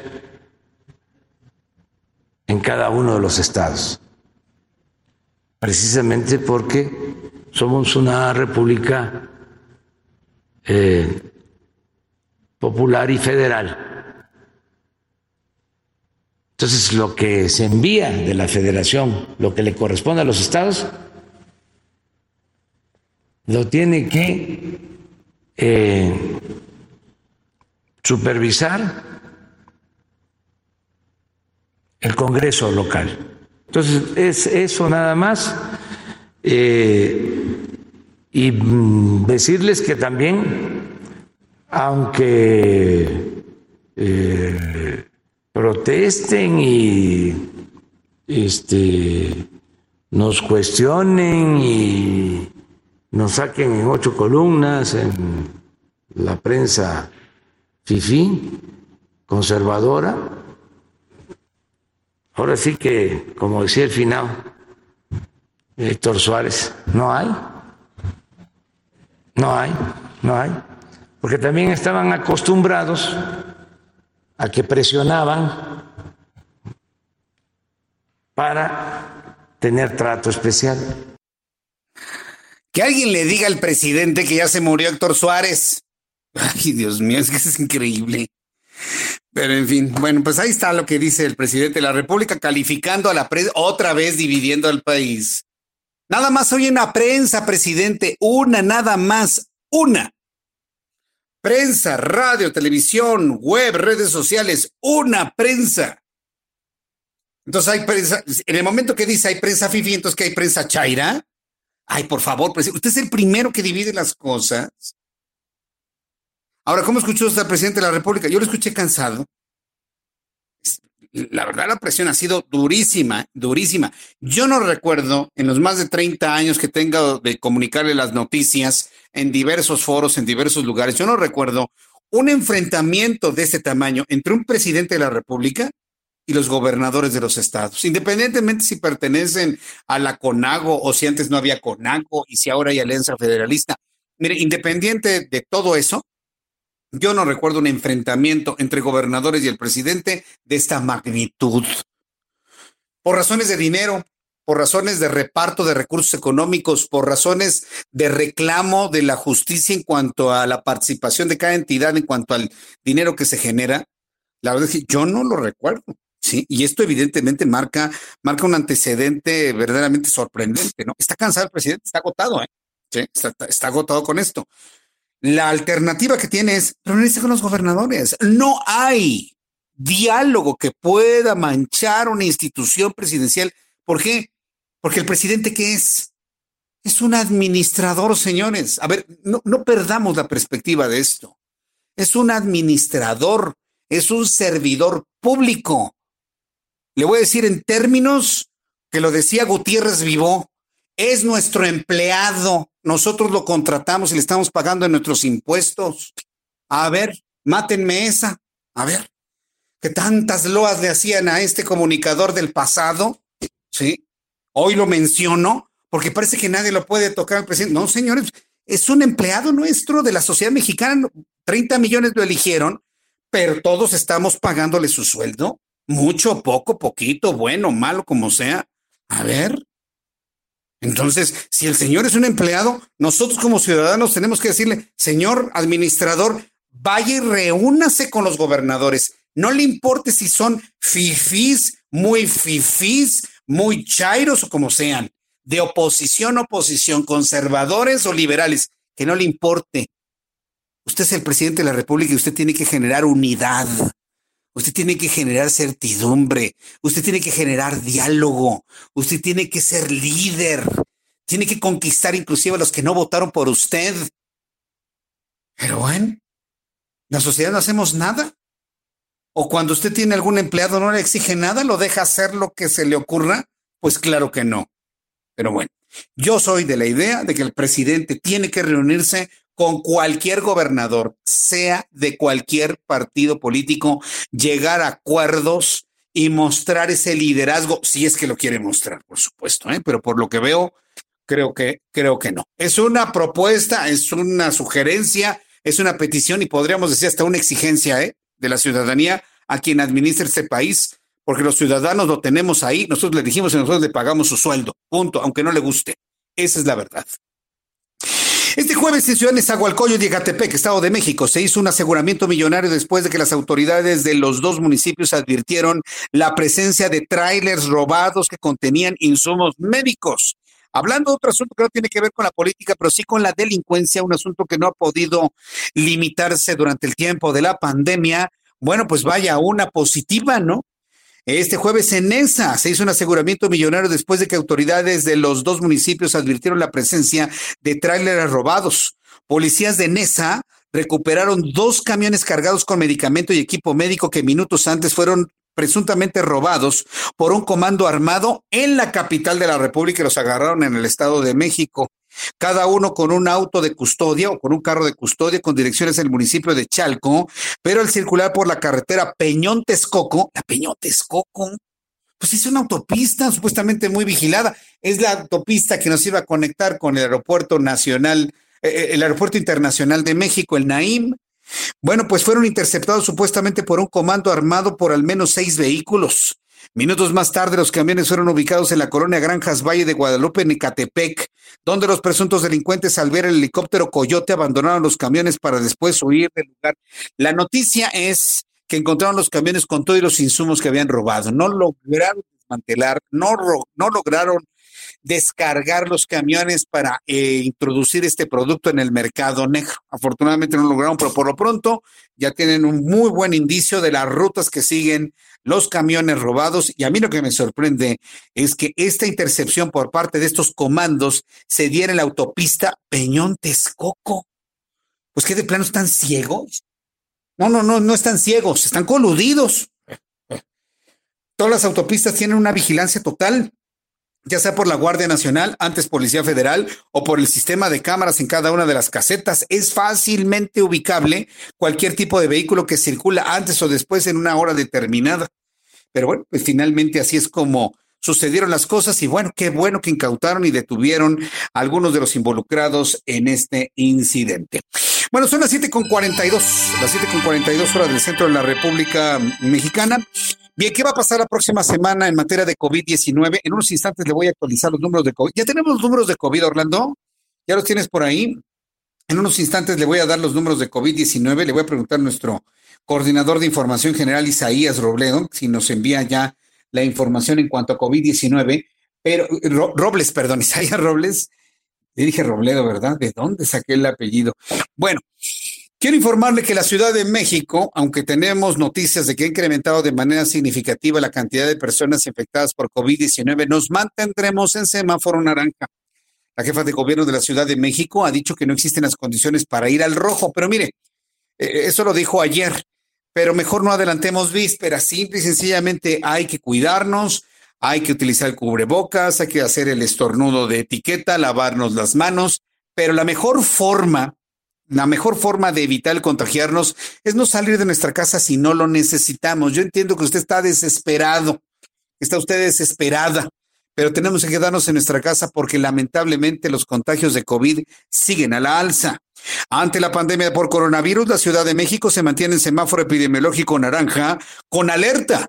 Así lo dio a conocer hoy la jefa de gobierno Claudia Sheinbaum. Esta es la décima novena semana que el semáforo epidemiológico de la Ciudad de México permanece en ese color.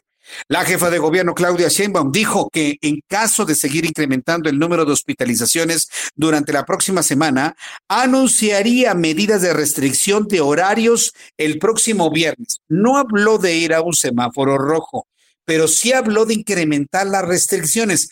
Eh, yo le invito por favor a que le suba el volumen a su radio para no perder detalle de lo que anunció la jefa de gobierno sobre este tema. Tenemos todavía esta semana para poder hacer estos ajustes, fortalecer nuestras visitas de inspección, de vigilancia y si es necesario, ya el viernes de la próxima semana estaríamos tomando ya medidas de restricción. Bien, pues esto es lo que ha comentado la jefa de gobierno en su conferencia. Recuerde que lo hace a través de línea, lo hace en línea, está contagiada de COVID-19. Nos dicen que se siente bien, que va recuperándose la jefa de gobierno, al igual que otros 10 gobernadores de la República Mexicana que se han contagiado de COVID-19 durante esta semana. Hace una semana sorprendente, sobre todo por la cantidad de personas, servidores públicos, políticos que se han contagiado de COVID-19. En, un tiempo en el que aseguran que, bueno, pues que no pasa nada. Hugo López Gatel algún día de esta semana dijo que la curva iba a la baja y que para evitar que deje de ir a la baja, entonces hay que cuidarse. Bueno, ¿dónde ve eso Hugo López Gatel? Mire, yo ya no lo pelo. Yo en lo personal no lo vemos. Dicen que hay una conferencia vespertina. Vaya usted a saber. Yo la verdad, nada más le damos los datos de la Secretaría de Salud sobre COVID-19 y yo estoy seguro que usted no está dispuesto a escuchar mentiras completas ni verdades a medias. Por eso ya no vemos ni eh, nos atendemos la conferencia vespertina. Si hay algo que se llegue a destacar verdaderamente importante, pues se lo transmitimos. Mientras no, mire, créame, es tiempo perdido. Son las 7 con 46, las 19 con 46 minutos hora del centro de la República Mexicana. En estos tiempos de COVID vale la pena ir al cine y como todos los viernes, como todos los viernes, con todo el cuidado, claro, y los protocolos, tenemos a Adriana Fernández, nuestra especialista en cine, con sus recomendaciones para este fin de semana. Adriana Fernández, me da mucho gusto saludarte. Bienvenida. Muy buenas noches. Buenas noches, Jesús Martín. Pues sí, ya en este fin de semana de muertos, ¿verdad? sí, por supuesto. Oye, antes de que nos des tus recomendaciones, Adri, antes de que nos des tus recomendaciones, yo quiero decirte que no me gustó nada Nuevo Orden. ¿No te gustó? No, nada en absoluto, porque te voy a decir una cosa, sinceramente, la película está muy bien hecha, digo, cinematográficamente es extraordinaria y tiene muy buenos efectos especiales y demás, pero el México que muestran ahí no es mi México y créeme que seré de los hombres en este país que evitaremos que ese México se reproduzca. Parten de una premisa falsa, el ejército jamás traicionará a la sociedad, podrá darle un golpe de Estado a un gobierno, podrá voltearle la cara a algún político, pero aprovecharse de los chairos para atacar a la sociedad mexicana, corromperla, violarla, golpearla, robarla, extorsionarla, es una premisa falsa eso. Eso no hace el ejército. Por lo menos el ejército de ahora no lo hace. Precisamente por eso no me gustó la, la, la, cinta de Michelle Franco, sinceramente. ¿eh? Ay, Jesús Martín, se ha sido muy divisiva. Fíjate que hay como que justamente opiniones encontradas. Bueno, es como un un futuro distópico, ¿no? Es como algo que no quiere que suceda. Es como un poco decir, tenemos que evitar la polarización para evitar que algo así o parecido pueda llegar a ocurrir, ¿no? Es un poco como una advertencia, yo creo. Ajá, es como diciendo, esto podría ocurrir. Exacto. Pero pues mira, podría ocurrir en otros. A mí te voy a decir que es lo que me, lo que me, me, preocupó mucho. Que se plantea en la película que sospechemos y dudemos del personal que nos ayuda. Que las personas que tengan a sus choferes, a sus guardias, a sus sirvientes, a, las personas que les hacen trabajo en sus casas, duden de ellos porque en cualquier momento van a sacar una pistola y les van a meter un plomazo en la cabeza. Ese, ese, ese punto, la duda hacia el trabajador, la duda hacia el mexicano, la duda hacia la persona pobre, lo que me parece que es injustísimo de esta cinta, desde mi punto de vista, ¿eh, Adri? Pues sí. Sí, no, y tiene, pues ahora sí que tu punto de vista, querido Jesús Martín. No, yo, yo creo que pues lo que hace Michelle Franco es provocar, ¿no? Es un poco el estilo que él utiliza y justamente como que quiere abrir la conversación en torno a eso, ¿no? Y un poco pues poner en tela de juicio ese tipo de suposiciones, ¿no? Pero pues es, yo sé, yo sé, es una película muy divisiva. Eh, me he encontrado así como, ¿no? Con las dos versiones de quien le gusta mucho y quien no le gusta nada. Creo que justamente eso es lo que hace, que es, mm, ¿no? O te gusta o no te gusta. no hay nadie que te diga, me da igual. ¿No? esa es una virtud. Digo, cinematográficamente debo reconocer que es impresionante. estoy, estoy spoileando, le quiero decir al público, ¿eh? lo estoy spoileando, pero a propósito. Pero esa, esa imagen, esa imagen de Paseo de la Reforma, todo ensangrentado, lleno de muertos, de ricos muertos en todo este Mazarik, en Polanco. La, verdad a mí me, me, deja verdaderamente estrujado. Digo, ¿cómo es posible? ¿Qué, ideas le estamos metiendo a la gente en la cabeza? Es precisamente de las discusiones, controversias que a mí en lo personal yo pondría en tela de juicio. Bueno, te voy a decir una cosa, ¿eh? Y lo voy a conversar con el público. Yo conversé este asunto con algunas personas del ejército mexicano ¿eh? sobre esto. y me dijeron, ¿de qué se preocupa Jesús Martín? Es una película, no pasa nada. Y bueno, esa fue la reacción finalmente del ejército mexicano. ¿eh? Pero pues sí, claro, es una ficción al final, no es, es una ficción, sí. Pues vamos a tus recomendaciones de esta semana, Adri, por favor. Claro que sí, mi querido Jesús Martín. Pues mira, de hecho vamos a hablar de, de más bien de películas para poder ver en casa, porque la verdad ah, es que la cartelera está un poco flaca. no, no, pues ya si nos quedamos en casa mejor con el COVID. ¿eh? Exacto, y sobre todo ahorita en estos días que está como acabas de mencionar con muchos contagios, ¿no? Que se están poniendo otra vez exponenciales. Entonces, bueno, pues vamos a ver, este, fíjate que esta es una película, la verdad, es un poco triste, Martino, muy triste, se llama Las tres muertes de Marisela Escobedo. Es un documental que está en Netflix. Esta sí está basada por completo en hechos reales. Y pues nos lleva al México actual a una mujer que se llama Marisela, que tiene una hija, Rubí. Rubí pues se fue con el novio a vivir con él, un hombre ya un poco mayor que ella, tuvieron una hija, eh, ellos son de Ciudad Juárez y de repente pues Rubí desaparece.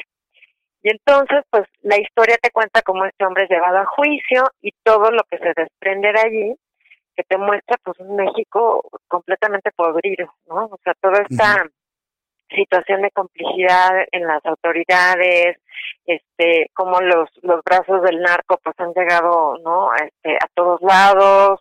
Eh, la verdad es que es un, es un, pues un bofetón un poco, ¿no? Esta cinta, porque sí es muy estrujante, es muy triste, pero pues hay que verla, ¿no? Hay que verla porque pues finalmente tenemos que pedir justicia para todas las, las mujeres y todas las personas, hombres o mujeres que, que pues sufran en México, ¿no? Que, que, que sus parientes hayan sido asesinados, en fin, no no es la no es la recomendación más así más light que te podría yo decir, pero Mm. sí vale la pena verla. Es un muy buen documental porque además te pues te habla a través de testimonios, a través de pues simplemente de noti de noticieros, o sea, reconstruye mucho a través de lo que se dio a conocer en su momento en los noticieros en los años principios de los 2000, ¿no?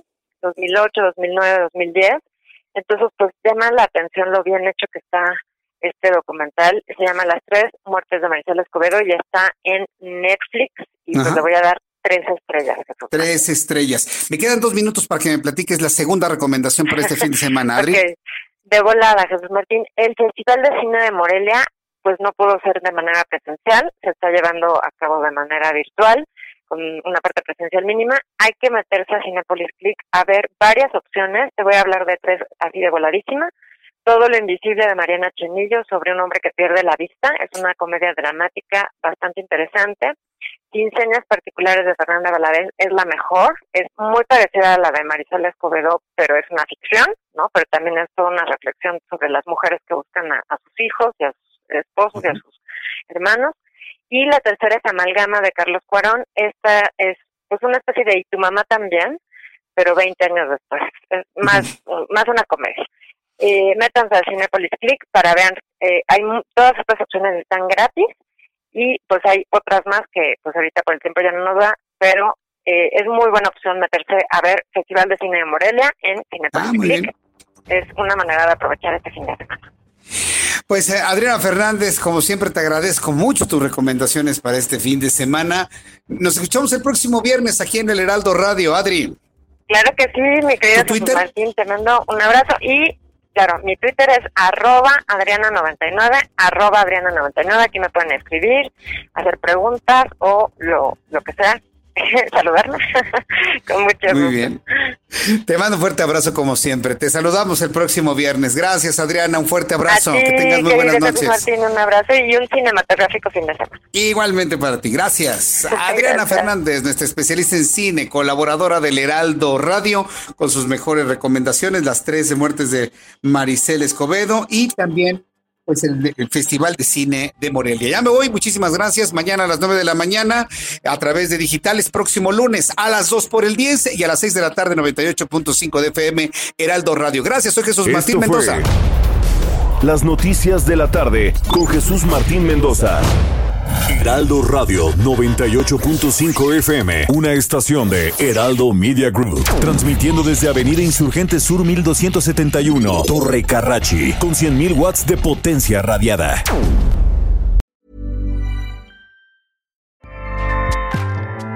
ACAST powers the world's best podcasts. Here's a show that we recommend. Kayla Tsetas. Kayla Itzinas. I'm Kayla Itzinas, and I have been training a global community of women since 2009. I've created a brand new podcast, Sweat Daily, to help you level up your life and reach your health and well-being goals. From fitness tips to food that fuels you, meditation to motivation, we've got you covered. Sweat Daily, the happiest, healthiest, and most confident version of you awaits. Available on Apple Podcasts and wherever you get your podcasts. ACAST helps creators launch, grow, and monetize their podcasts everywhere. ACAST.com.